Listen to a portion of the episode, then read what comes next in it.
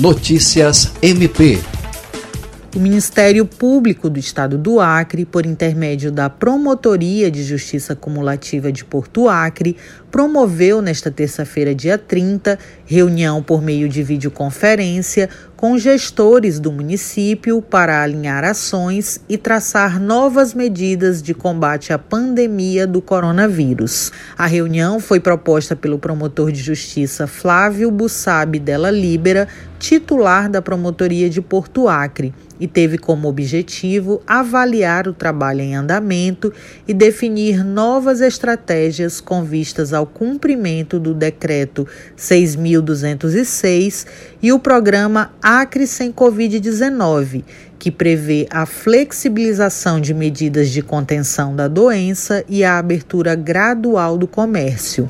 O Ministério Público recomendou a adoção de novas medidas a serem implementadas pelo poder público. Porto Acre registrou até 30 de junho 483 casos notificados de coronavírus. Andréia Oliveira, para a Agência de Notícias do Ministério Público do Acre.